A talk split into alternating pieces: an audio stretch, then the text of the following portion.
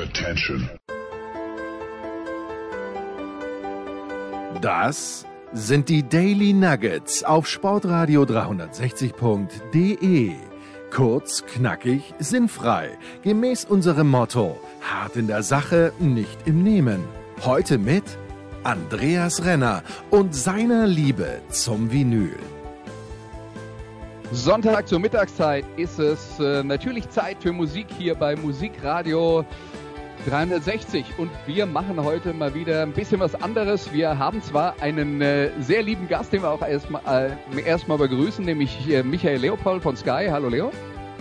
Danke, ich grüße dich. Aber ähm, wir werden uns jetzt heute nicht eine Playlist vornehmen, in der Leo fünf Songs ausgesucht hat, sondern. Hatten wir ja auch schon, ne? wäre ja langweilig. genau, genau. Äh, kann, kann man auch mal machen, so einmal im Jahr oder so, aber muss ja nicht ständig. Ne? Und ähm, deswegen habe ich gedacht, wir unterhalten uns mal über eine spezielle Band heute, von der ich weiß, dass ich sie sehr schätze und von der ich weiß, dass äh, Michael Leopold sie sehr schätzt, nämlich Social Distortion, die kalifornische Punkband, die schon sehr lange aktiv ist, zumindest ab und zu mal, äh, und ähm, im Jahr 1979 gegründet wurde. Ja, und äh, warum weiß ich, dass wir uns beide dafür interessieren? Leo, wir haben uns mal zufälligerweise in München beim Social Distortion Konzert getroffen. Da trifft man mich definitiv regelmäßig. Also wenn sie denn auf Tour sind, ne, was ja, ja. nicht mehr so oft leider vorkommt. Aber ja, mein Ticket äh, ist versauert. Corona-Zeit.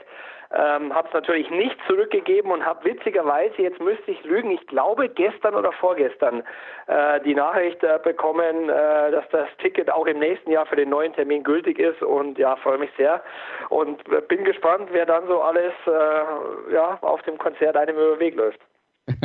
Ich äh, habe es noch nicht fest eingeplant für äh, nächstes Jahr, muss erstmal noch die Termine checken, aber äh, weil äh, dadurch, dass ich ja nicht äh, fest in München wohne, kommen ja für mich immer dann auch noch andere Austragungsorte äh, in Frage. Also da, da, muss ich mal gucken. Aber lass uns mal einen Schritt zurückgehen. Und äh, ich habe es gerade gesagt, gegründet 1979. Ähm, es war jetzt nicht so, dass dann äh, äh, Social Distortion gleich äh, eine Menge Schallplatten in die Welt geworfen haben. Es hat eine ganze Weile gedauert. Ähm, was war denn dein erster Berührungspunkt? Wie bist du das erste Mal auf diese Band gestoßen? Ja, ich glaube, mir persönlich geht's wie vielen. Ähm, ich habe die Anfänge natürlich altersbedingt nicht so mitbekommen. Hab dann, wir haben ja schon oft darüber gesprochen, auch im, im Zuge meiner Playlist seinerzeit, dass, dass mich äh, das Punkfieber äh, mit Bad Religion Sapphire ereilt hat. Und im, im Zuge dessen habe ich dann irgendwann mal Mummy's Little Monster gehört und fand es schon okay, aber hat mich gar nicht so geflasht. Und erst mit der Zeit ähm, wurde die Band für mich immer interessanter und auch mit jedem Mal hören immer besser.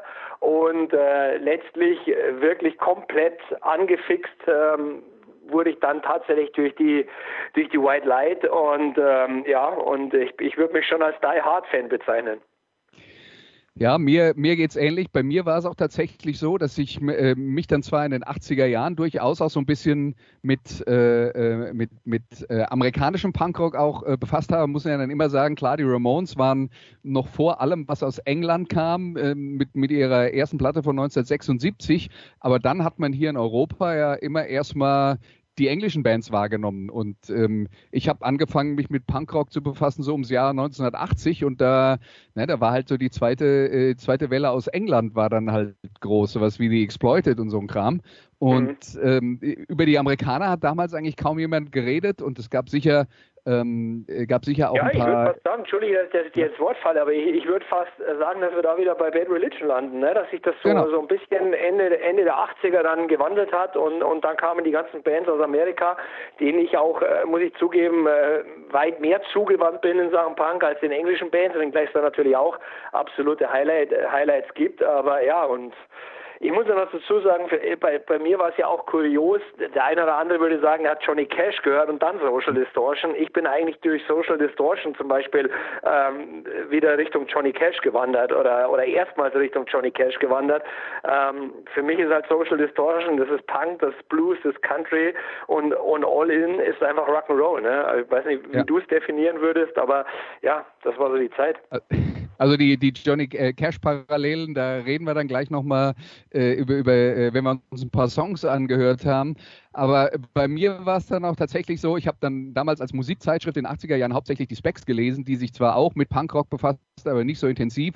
Das heißt, worüber die berichtet haben, das waren eher so die SST-Bands, die, die, die, die Punk-Bands, die damals dann äh, groß waren in, in Kalifornien, sowas wie ähm, sowas wie Black Flag, die, die ja auch schon äh, ziemlich früh mit dabei waren, äh, Husker Du oder äh, an, der, äh, an der Ostküste die Bad Brains, so, so die erste Welle des Amer amerikanischen Hardcore. Und tatsächlich habe ich mit Social Distortion damals ziemlich wenig zu tun gehabt. Das war erst, als ich Anfang der 90er für ein Jahr als Austauschstudent in Nordkalifornien war. Und ähm, ich habe bei der Uni studiert, die hat ein Austauschprogramm mit meiner, meiner Uni in Mainz gehabt, die hieß Chico State und äh, ist ähm, ungefähr drei Stunden nördlich mit dem Auto von San Francisco, ziemlich in der, äh, also in diesem äh, zentralen kalifornischen Valley gelegen, wo ziemlich viele Farmer leben und naja, ein Ort mit ähm, 70.000 Einwohnern, die Hälfte davon sind Studenten. Das kann man sich in Deutschland gar nicht so richtig vorstellen. Und ähm, interessanterweise waren da sehr viele Kids, die dort studiert haben, die, die aus Südkalifornien kamen. Also das, das Klischee war, wenn die irgendwie Ärger in Los Angeles hatten, dann haben ihre Eltern sie nach Nordkalifornien geschickt. Du warst aber sicher, dass du, der, dass du, an der, Uni warst und nicht im Erziehungslager. Ja, ich, ich, ich, ich war mir sicher, wobei die Uni lustig lustigerweise noch den Ruf hatte, äh, eine super Party-University zu sein. Das hing vielleicht auch irgendwie alles miteinander zusammen. Äh, aber äh, ich muss auch dazu sagen, ich war damals schon Mitte 20 und die meisten amerikanischen Studenten halt 18. Also das ist in dem Alter dann schon ein großer Unterschied. Aber ich habe da ein paar Deutschkurse gegeben, habe ein paar Studenten gehabt und einer davon war ein riesen Social Distortion-Fan. Der kam damit dann halt um die Ecke und die waren halt in der Gegend wirklich extrem populär. Und in Deutschland äh, hat man von denen tatsächlich noch nicht so viel gehört gehabt, äh, obwohl zu dem Zeitpunkt schon, ich glaube 1990 rausgekommen, dieses selbst ähm, ähm, ähm, äh, betitelte Platte Social Distortion rausgekommen ist. Ähm, aber das, das war dann das, wo sie, glaube ich, so, ich glaube, das kann man schon sagen, äh, ihren Sound so richtig definiert haben. Und während ich dann dort war, kam diese nächste Platte uh, Somewhere Between Heaven and Hell raus. Und ich hatte dann die Chance, sie auch in Kalifornien mal live zu sehen. Und das war dann so mein, mein Eintritt ins Social Distortion Leben. Aber jetzt haben wir sehr viel Theorie fabriziert. Jetzt äh, fangen wir mal mit der Praxis an. Ähm, wir haben uns es äh, jetzt so ausgedacht, Leo und ich. Äh, jeder sucht drei Songs aus, nicht einer du fünf. Du hast es ausgedacht und äh, ja. ich, hab, ich habe deinen genau. Anweisungen Folge geleistet. Genau. Also das war das majestätische Wir. genau. Und äh, wir fangen jetzt erstmal an mit dem Song, den Leo ausgesucht hat. Wir haben übrigens beide dabei, und das haben wir wirklich beide festgestellt, äh, egal was man aussucht bei Social, Social Distortion, macht man nicht viel falsch. Und deswegen ist auch der erste Song Super De Leo ausgesucht hat, äh, von dieser selbstbenannten Platte, der dritten insgesamt, äh, namens Social Distortion und der Song heißt Ball and Chain.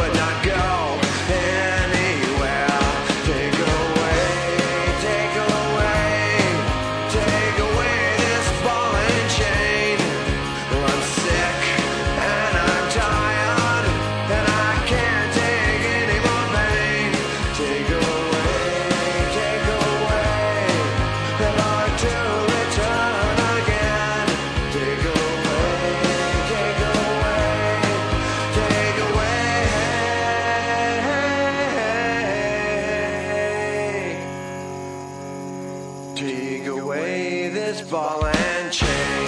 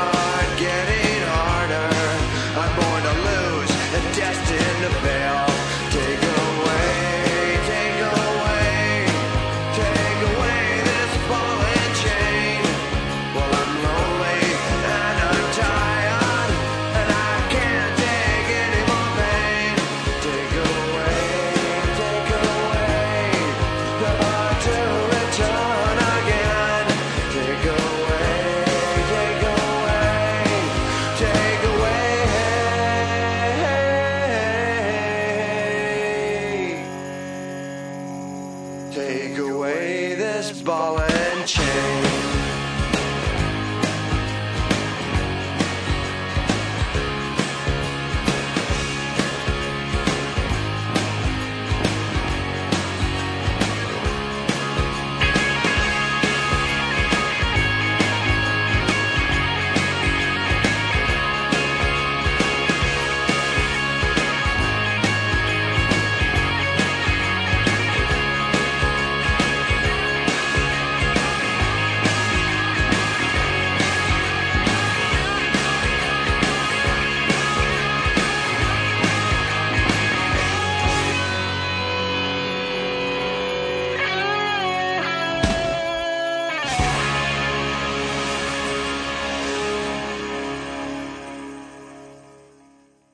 Das war Ball and Chain von Social Distortion. Und wenn wir jetzt über die Parallelen zu Johnny Cash reden, ähm, was halt wirklich sehr auffällig genügt ist. Eine, genügt eigentlich eine Textzeile, ne? A broken nose and a broken heart.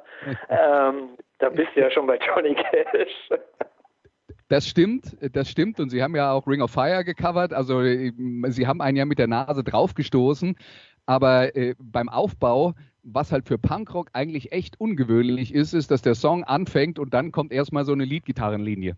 Und das ist genau das, was Luther Perkins bei Johnny Cash über die Jahrzehnte immer gemacht hat. Äh, also der, der, Johnny Cash Sound ist natürlich mit diesem Boom Chicka Boom, dieses, äh, äh, dieses Rocky, Rockabilly angelehnte, ist natürlich was anderes als der Punkrock von Social Distortion, aber diese Melodielinie, die ins Lied reinführt, die die Leadgitarre spielt, also Leadgitarre im Punkrock war ja eh verpönt oder sowas wie Soli oder so, um Gottes Willen. Äh, aber das, äh, das ist äh, ein typisches Element bei Social Distortion. Ähm, wenn du jetzt über diese Platte redest, über diese dritte selbstbenannte, äh, wie würdest du die einordnen im, ähm, im Social Distortion-Universum? Ja, ich glaube, du hast ja schon angesprochen. Ähm, ich würde schon sagen, dass das in Anführungszeichen die Platte ist, die in der, der Retrospektive so, so den Durchbruch markiert. So würde ich es mal formulieren. Ähm, ich habe Ball and Chain deshalb ausgesucht, weil du hast ja gesagt, ähm, nimm doch mal du drei Songs, ich drei Songs und wir hatten ja dann unabhängig voneinander die gleichen Ideen, so ein bisschen auch die Retrospektive ähm, der Band so ein bisschen mit ein, ein, einzubeziehen und ja, keine Ahnung, uh, So Far Away, Story of My Life, Sick Boys, Ring of Fire Cover, Ball and Chain, das sind halt äh, diese Klassiker eben aus, aus diesem Album. Ich habe ich hab den Song deshalb ausgesucht, da sind wir wieder bei Johnny Cash, weil er, finde ich, viel über Mike Ness und über Social Distortion sagt, weil ich glaube, ähm, was sie halt auszeichnet über all diese 40 Jahre und was sie, glaube ich, auch besonders macht und was auch, glaube ich, dazu geführt hat, dass sie, obwohl sie ja wenig Platten veröffentlichen und re nicht regelmäßig auf Tour sind, aber für viele interessant wurden, weil es einfach echt ist. Und das ist wie bei Johnny Cash. Also wenn er singt A Broken Nose and a Broken Heart, dann weißt du, dass beides vorhanden ist. Es ist einfach echt. Es geht einfach wahnsinnig viel übers Leben, um Rebellieren, den eigenen Weg suchen, ähm, zu lieben, geliebt zu werden, suchen, finden, äh, verlieren. Ähm, das alles ist Social Distortion und, ich, und deshalb habe ich den Song gewählt, weil ich finde, dass er schon sehr viel ähm, mitbringt und, und auch erzählt, was diese Band und was vor allem auch Mike Ness auszeichnet. Sehr gut gesagt. Und dann äh, hören wir jetzt noch ein bisschen Musik. Das äh, erste Stück auf dieser Platte, auf dieser selbstbenannten äh, LP von 1990 namens Social Distortion, das heißt So Far Away.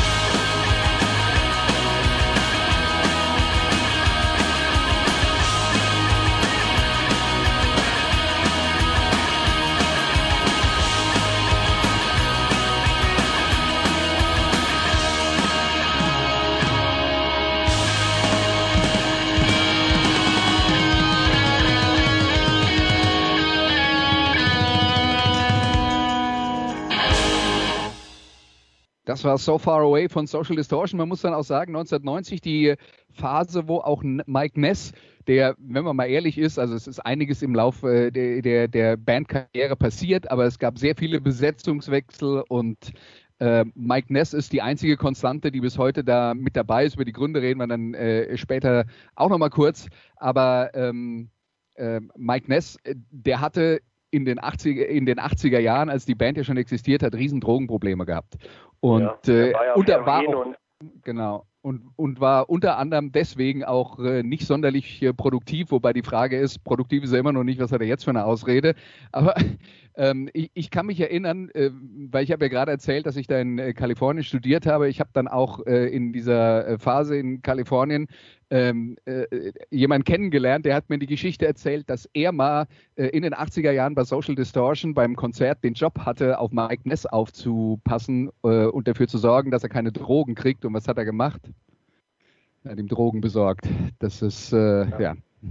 Ja, das bei Mike Ness ist ja, ich, ich glaube, das, das sind wir auch wieder bei diesem Suchen, Finden, Lieben, geliebt zu werden und wenn man sich so ein bisschen mit seiner Person beschäftigt, was man ja als, als Hardcore-Fan dann wahrscheinlich auch immer mal tut, ähm, ich glaube halt bei ihm ist es schon so, ähm, er hat, ich würde sagen, seinen Körper 30 Jahre ruiniert, um ihn jetzt im, im, im Alter äh, zu schonen. Also er ist ja weiß vegan und und äh, habe auch mal gelesen, dass er inzwischen viel Yoga macht und ähm, ja, ist halt schon auch in Anführungszeichen ein Stück weit geläutert und, und, und sober und, und, und clean und ähm, ja, ich glaube, er hat halt einfach wahnsinnig viel durchgemacht und, und da sind wir dann wieder da, wo ich, wo ich vorhin war, das ist halt echt, ne? Also alles, was er singt, ist echt. Und du weißt, es hat, wenn du dich mit ihm beschäftigst, es ist auch, es ist auch passiert. Und deshalb finde ich, kann er auch äh, Sätze singen wie I'm the baseball bat that's waiting to swing äh, aus Nickels and Dimes. Ich finde es immer großartig, wenn er das so rausschmettert.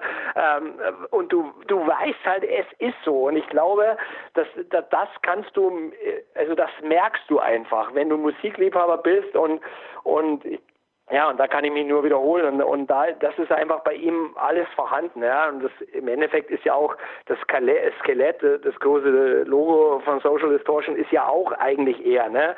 Mit Martini und Zigarette, äh, Tod, Leben, Party, alles in einem.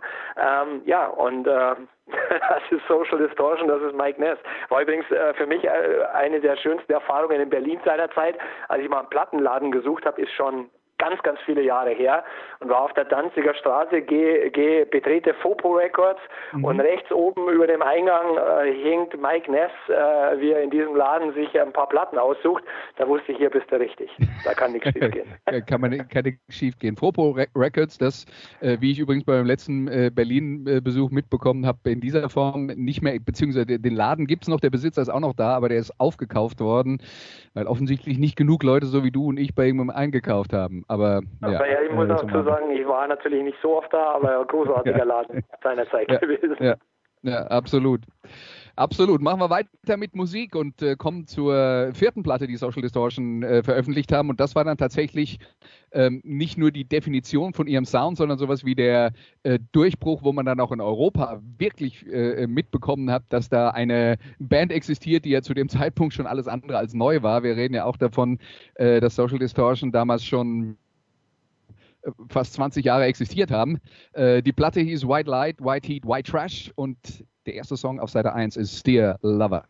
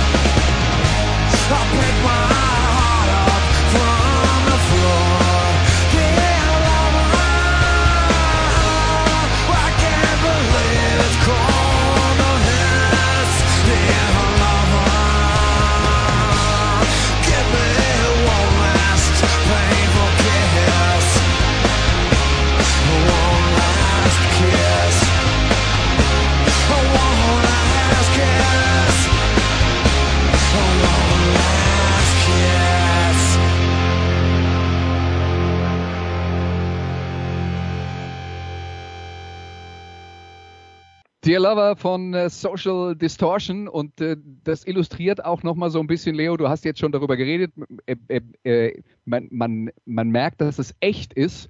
Ähm, das ist, hat aber nicht nur was damit zu tun, dass man seine Geschichte kennt und dass man die Geschichten gut findet, so wie er sie erzählt. Er kann sie auch so singen, dass man ja, merkt, dass man merkt, das ist nicht irgendeine Story.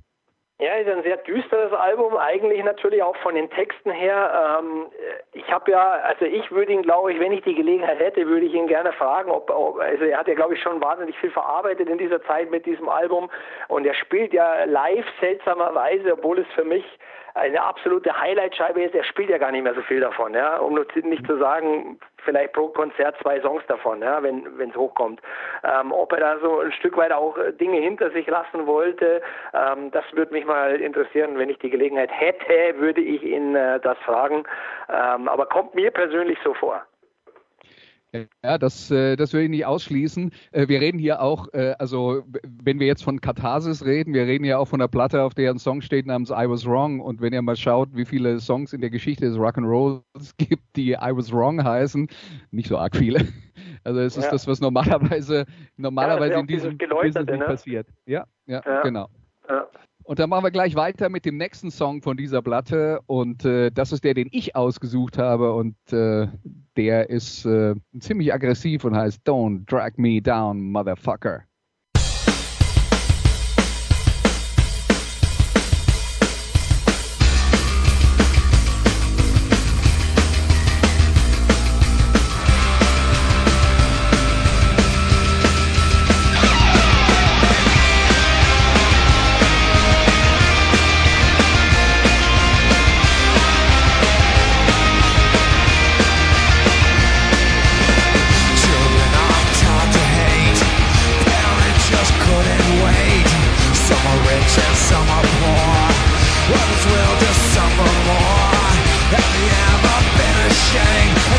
society try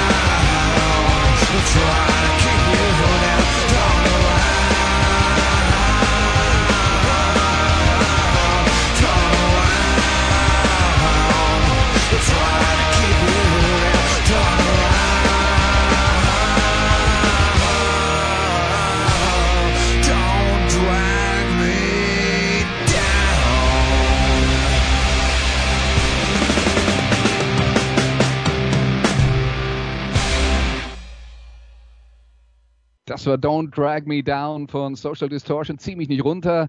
Mike Ness auf White Light, White Heat.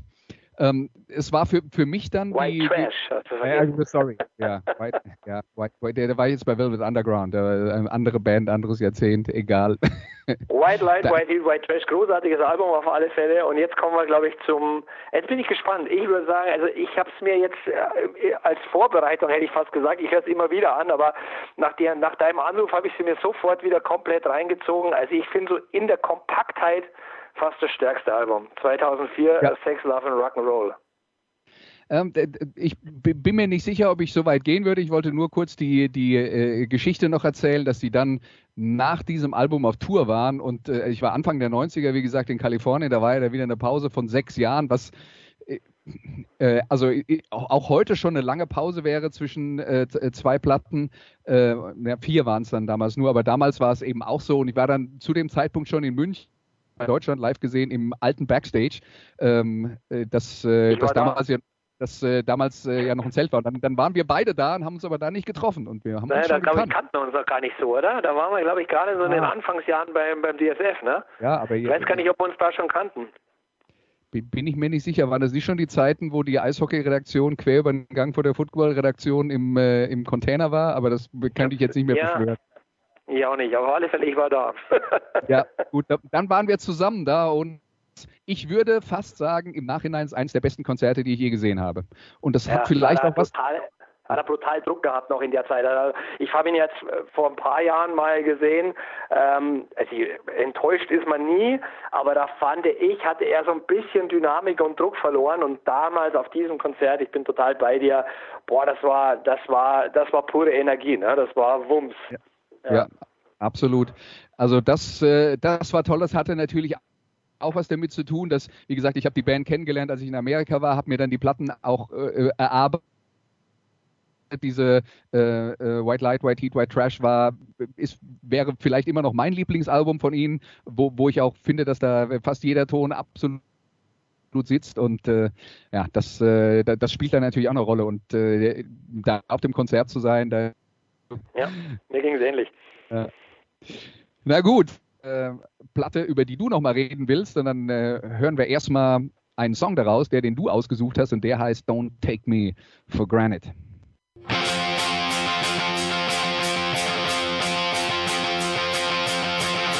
I'm your warning leather jacket.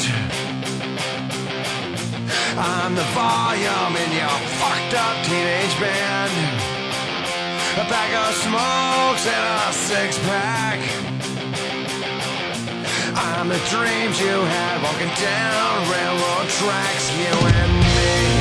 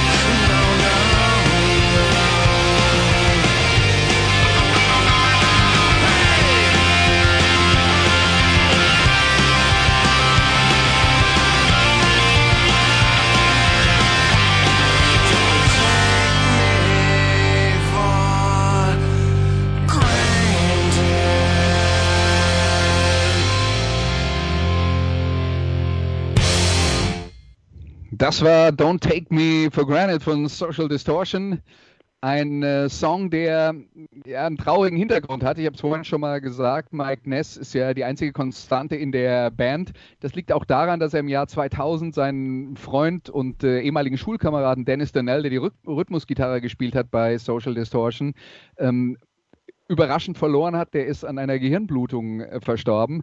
Und Don't Take Me for Granted ist der Song, den er für Dennis Donnell geschrieben hat. Nicht nur über ihn, aber auch über das Leben, das sie zusammen geführt haben. Und das beweist mal wieder, dass Mike Ness eben auch nicht nur einer ist, der ähm, ja, also ein, ein, eine besondere Qualität als Texter hat, so rum muss man es dann vielleicht sagen. Ja? Also äh, das ist nicht, nicht typischer Punkrock-Text, sondern äh, das geht schon auch äh, in, in ungewohnte emotionale Tiefen. Ja, absolut. Ich habe den Song deshalb auch, äh, auch ausgesucht. Ähm, ich finde das Album insgesamt einfach wahnsinnig stark. Ähm, ich habe es auch auf Vinyl logischerweise und äh, ja, da, da ist, also ich finde bei White Light, White, äh, White Heat, White Trash auch, aber also für mich ist es fast noch ein Tick kompakter und ähm, großartige Songs. Also ich höre es immer wieder sehr, sehr gerne und ist im ja, wenn du mich äh, auf ein Album festzurren möchtest, dann würde ich, glaube ich, am Ende bei dem landen. Ja, also auch da sind wir wieder beim Thema, man, man liegt nicht sehr falsch bei fast egal, was man nimmt. Und ich würde jetzt mal die ersten zwei Platten vielleicht ein bisschen rausnehmen, weil Mummy's Little Monster jetzt musikalisch dann doch sehr anders ist. Äh, das war dann eigentlich eher so äh, äh, traditioneller Punkrock aus dieser Zeit. Und die zweite Platte, Prison Bound, da haben sie dann angefangen mit diesen Country-Einflüssen, aber das war noch nicht so schlüssig, wie es dann später wurde, aus meiner Sicht, auch wenn es, äh, ich finde, es ist eine gute Platte mit, mit guten Songs, äh, aber dieses, äh, dieses, äh, diesen Social Distortion Sound definiert haben sie dann hinterher mit dieser selbstbenannten Platte. Dann muss man auch ehrlicherweise sagen, dann sind sie kein Band, die sich auf jeder, keine Band, die sich auf jeder Platte äh, neu erfindet. Das ist eher so wie, sagen wir mal, ACDC und Motorhead, die Unterschiede sind, äh, sind graduell. Äh, die haben halt, so. die haben halt, ja, die haben ihren Stil gefunden. Die wissen, was sie sein wollen. Absolut, ja, absolut. Und das, äh, das hat definitiv auch noch was äh, für sich. Ich will noch eine Geschichte ich nämlich, äh, weil ich ja eine Solo-Sendung gemacht habe, da ging es unter anderem äh, um die Autobiografie von Mark Lanigan, dem, äh, die gerade erschienen ist, auf Englisch zumindest, äh, dem äh, Sänger aus der Seattle-Szene, der bei den Screaming Trees gesungen hat und äh, dann seitdem eine ziemlich lange Solo-Karriere hat und der hat über seine Drogenprobleme geredet, ähm, war also damals auch mit den ganzen Bands befreundet, mit äh, Nirvana zum Beispiel und mit äh, Kurt Cobain befreundet, mit Lane Staley von äh, Alice in Chains und Lanigan hat halt überlebt und der ist halt irgendwann nach Kalifornien gegangen und war dort im Entzug. Und einer, der sich wirklich dann rührend um ihn gekümmert hat, war Mike Ness, der wirklich sowas wie, also der kommt wirklich so ein bisschen wie so der Weise rüber in der Geschichte. Und Mark Lanigan erzählt vieles über viele Musiker und das ist längst nicht alles positiv, aber über Mike Ness kein schlechtes Wort ähm, äh, der, das, der, ihm auch auf ihn zugeht und sagt, hör mal zu, ich weiß, wo du bist und ich weiß, wie es dir geht und ich werde dich jetzt nicht zulabern, weil es hat eh keinen Sinn. Ja, du musst da selber drauf kommen, dass du da rauskommen willst, aber wenn irgendwas ist, melde dich sofort. Ja, und ich bin bei und äh, ich bin bei dir und ich helfe dir. Also es ist, äh, das illustriert nochmal das, was, äh, was du vorhin ja schon auch erzählt hast, äh, dass Mike Ness seine, äh, sein Leben wirklich komplett geändert hat und jetzt an einem vollkommen anderen Ort ist ähm, als er da war in den 80er Jahren. Ja, und er hat natürlich auch, auch in der Band, äh, ich, ich widerspreche ja ungern an dir, weil es ja nicht ja. wirklich widersprechen, aber ich würde nur sagen, er hat natürlich nach Dennis Danelle in Johnny Wickersham ähm, ja schon auch noch eine weitere Konstante auch, äh, auch gefunden. Und ähm, ja, also ich glaube, ich glaube, dass er auch in sich ruht. Äh, er macht ja auch mit, mit, mit seinen Hot Rods und mit seiner Mode Black Cat Customs und so. Ähm, macht er ja auch noch ein paar andere Dinge außerhalb der Musik, aber er ist, ich, was ich halt so, so speziell finde an, an Social Distortion ist auch, ähm, es kommt dir halt ewig vor, die letzte Platte ist gefühlt zehn Jahre her, jetzt habe ich gelesen, jetzt wird es eine neue geben, ich habe sogar ein Zitat gelesen, ähm, er, er will vielleicht sogar alle Fans schocken und feuert zwei Alben in zwei Jahren raus, weil er hat ja. irgendwie äh, roundabout 25 Songs im Moment, äh, waren auch glaube ich schon im Studio und ich bin echt gespannt und, und, und das Geile an dieser Band ist einfach, du wirst nicht müde. Ne? Und vielleicht gilt auch da dieser alte Satz, willst du was gelten, mach dich selten. Ähm, ja, du fieberst dann, wenn es soweit ist, tatsächlich drauf, äh, darauf hin und, und, und du weißt, du bekommst Qualität. Was ich ja tatsächlich dann auch faszinierend fand, ich habe ja erzählt von dem Konzert, bei dem wir uns äh, in München getroffen haben, das war im Zenit. Und das Zenit ist also jetzt zum einen ich lässt da jetzt mal ein bisschen aus meiner Sicht ungefähr die hässlichste Konzertlocation, die man ja, sich vorstellen kann. Bin ich, ja, auf alle Fälle. Ich bin ja bei dir. Und das ist übrigens das Konzert, von dem ich vorhin sprach, wo ich sage, da fand ja. ich so ein bisschen, dass der Dampf, äh, ich will nicht sagen raus war, aber das war, und ich habe ich es ja einige Male äh, gesehen, das war für mich persönlich der, der schwächste Konzert, das ich von Ihnen gesehen ja. habe. Und das war, ich glaube, damals war Gaslight Anthem die Vorband. Und äh, damals waren Gaslight, An äh, Gaslight Anthem noch äh, neu und energiegeladen. Und das ja. ist jetzt ja auch schon verdammt lange Think her. Swim, glaube ich, war da gerade raus von Gaslight Anthem. Ich meine, ich hätte mir die Platte sogar gekauft an dem Abend. Aber ja. ich habe es nicht mehr genau im Kopf aber was ich halt interessant fand, Social Distortion waren dann da auf Tour und äh, ich, ich glaube, das war noch nicht mal eine neue Platte irgendwie äh, im, im, im Anmarsch gewesen, hatten also jahrelang nichts gemacht, sind auf Tour gegangen, haben dann im Zenit gespielt, wo glaube ich 5000 Leute reinpassen. Es war jetzt nicht ganz voll, aber drei, dreieinhalb waren auf jeden Fall da und davor hatte ich sie in irgendwelchen Clubs gesehen, wo nur 1000 Leute reingepasst haben Und, und ich dachte dann, was ist denn hier passiert? Wo kommen die alle auf einmal her? Wie, wie sind die auf die Band gekommen? Äh, also es ist, spricht tatsächlich so ein bisschen für das, was du angesprochen hast. Äh, Nichts tun kann auch manchmal dazu führen, dass man äh, ja einfach nur darauf wartet, dass die Leute auf den Trichter kommen, äh, dass da eine gute Band ist. Aber ich glaube, er weiß es ja selbst nicht. Er wurde auf dieses Phänomen ja, glaube ich, schon oft angesprochen und er, er glaube ich, hat ja selbst auch keine Antwort. Genauso sagt er es ja auch. Ähm, das ist ja wirklich ein Phänomen. Ne? Also sie sind eigentlich gewachsen, ohne zu veröffentlichen und ohne in Heavy Rotation zu laufen irgendwo und auch ohne quasi jedes Jahr die Leute mit Konzerten äh, zu beglücken. Ähm, ja, das ist einfach eine ganz besondere Band und ein ganz, ja, eine ganz besondere Geschichte. Also das ist, das macht, glaube ich, diese Band ja auch so besonders. Ne? Dieses, wir sind größer geworden, äh, indem wir quasi acht Jahre bis zur nächsten Platte haben verstreichen lassen. Ja, und apropos, ja, die letzte Platte, du hast vorhin gesagt, äh, die ist gefühlt zehn Jahre her, also es sind neun, um da bei der Wahrheit zu bleiben. Ja. Da habe ich, jetzt, hab ich jetzt auch noch einen Song von rausgesucht, den hören wir uns jetzt an und der heißt Diamond in the Rough.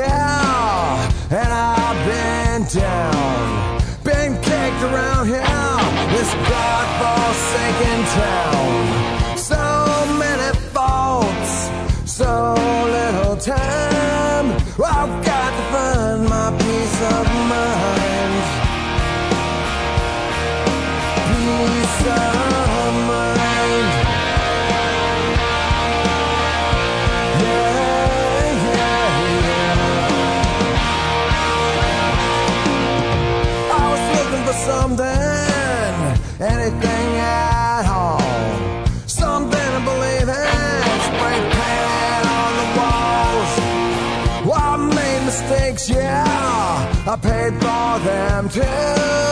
What's a pump boy?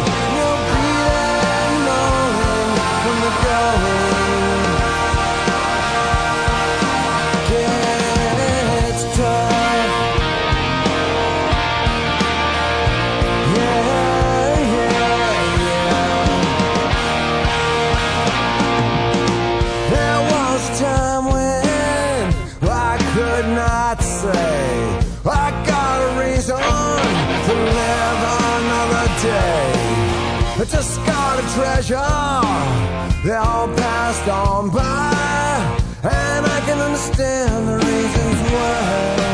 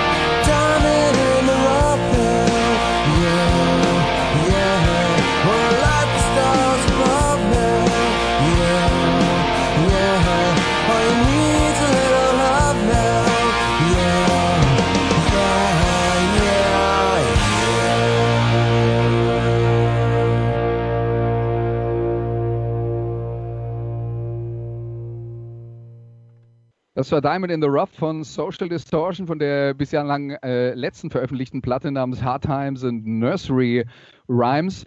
Und man hört dann da auch schon ein bisschen auf dieser Platte, dass die, die extreme Punkrock-Energie nicht mehr so da ist. Diamond in the Rough ist jetzt auch ein, sagen wir mal, sehr eingängiger Song, aber ich würde sagen, würde er auf der nächsten Rolling Stones Platte stehen, wäre man nicht schockiert. Und Mike ja. Ness liebt die Rolling Stones. Ja, Machine Gun Blues ist mein äh, Favorit auf der Platte. Ähm, ja, der Blues, ne? Uns Alter. ja. ja. Ja, und ähm, wir haben jetzt über die Veröffentlichungspolitik geredet und was er angeblich äh, angekündigt hat. Also seit 2011 äh, warten wir auf eine neue Veröffentlichung. Ja, aber es wird und, was kommen. Also ich habe jetzt extra nochmal ja. nachgelesen, es wird was kommen. Es wird auch wieder auf Epitaph passieren. Ähm, hat auch explizit nochmal betont, dass das Label, ähm, wo er sich inzwischen zu Hause fühlt, ähm, Brett Gurewitz, für alle, die es nicht wissen, ist der Owner des Labels oder der Gründer des Labels. Und, äh, ja, genau. Und ähm, ja, also es wird was kommen, Andy. Wie gesagt, ja, aber, aber ich, möglicherweise zwei Alben in zwei Jahren, aber das, das, kann ich fast nicht glauben. Ja, äh, also was das angeht, will ich hier nur mal, weil ich habe jetzt dann, ähm, äh, bevor wir haben nochmal auf die Wikipedia-Seite, auf die englische Distortion geschaut und ich lese jetzt nur mal folgenden Satz vor, ähm, ich, beziehungsweise ich übersetze ihn im Mai 2012 ähm, gab Ness an, dass Social Distortion vermutlich im Januar 2013 damit beginnen würden, ihr nächstes Studioalbum zu schreiben. Im ja. Januar 2013. Ja, aber er hat ja gesagt, er hat jetzt 25 Songs irgendwie gesagt über all die Jahre und ich meine, sie waren sogar schon im Studio, wenn ich das und, richtig. Und, äh, und er hat dann auch gesagt, 2016 kommt auf jeden Fall eine neue Platte raus. Also ich, ich, ich wünsche es mir ja und er darf auch gerne zwei auf einmal veröffentlichen, wobei ich dann auch zu den Leuten gehöre, die sagen, nicht zu viel, wenn die Qualität stimmt, dann ist auch okay, wenn es nur eine neue Platte ist. Ne? Aber ähm, das ist tatsächlich äh, einer, der sich sehr viel Zeit lässt für seine neuen Veröffentlichungen. Social Distortion kann und natürlich auch inzwischen leisten. Er lebt gut, glaube ich. Es geht ihm nicht schlecht. Ja, das hoffe ich sehr, wobei man natürlich jetzt dann auch mal sagen muss, also die Zeiten, äh, wo man mit äh, äh, Rockmusik so mal eben locker Millionär wurde, die sind vorbei. Ich meine, in den 90er Jahren hat Social Distortion sicher noch ganz gut Geld verdient, aber mit Plattenveröffentlichungen heutzutage noch reich zu werden, da muss man schon, glaube ich, Adele sein. Wenn ja, aber das, das Skelett, ich glaube zum Beispiel Merchandise darfst du bei denen nicht unterschätzen. Ja, das, das kann, das jetzt dann auch darum, auf Tour zu gehen und äh, mit Live-Konzerten Geld zu verdienen. Und äh, auf Tour sind sie jetzt in Europa nicht so oft. In den USA spielen sie schon eigentlich jedes Jahr ähm, ein, ein, ein, paar Gigs und äh, das reicht dann vielleicht, um Weihnachtsgeschenke für die Kids zu kaufen oder so. Vermutlich, vermutlich. Wobei ich war schon sehr traurig. Ne? Also jetzt im, ich hätte sie schon sehr gern gesehen. Ähm, wie gesagt, Ticket hängt bei mir in der Küche und behält seine Gültigkeit.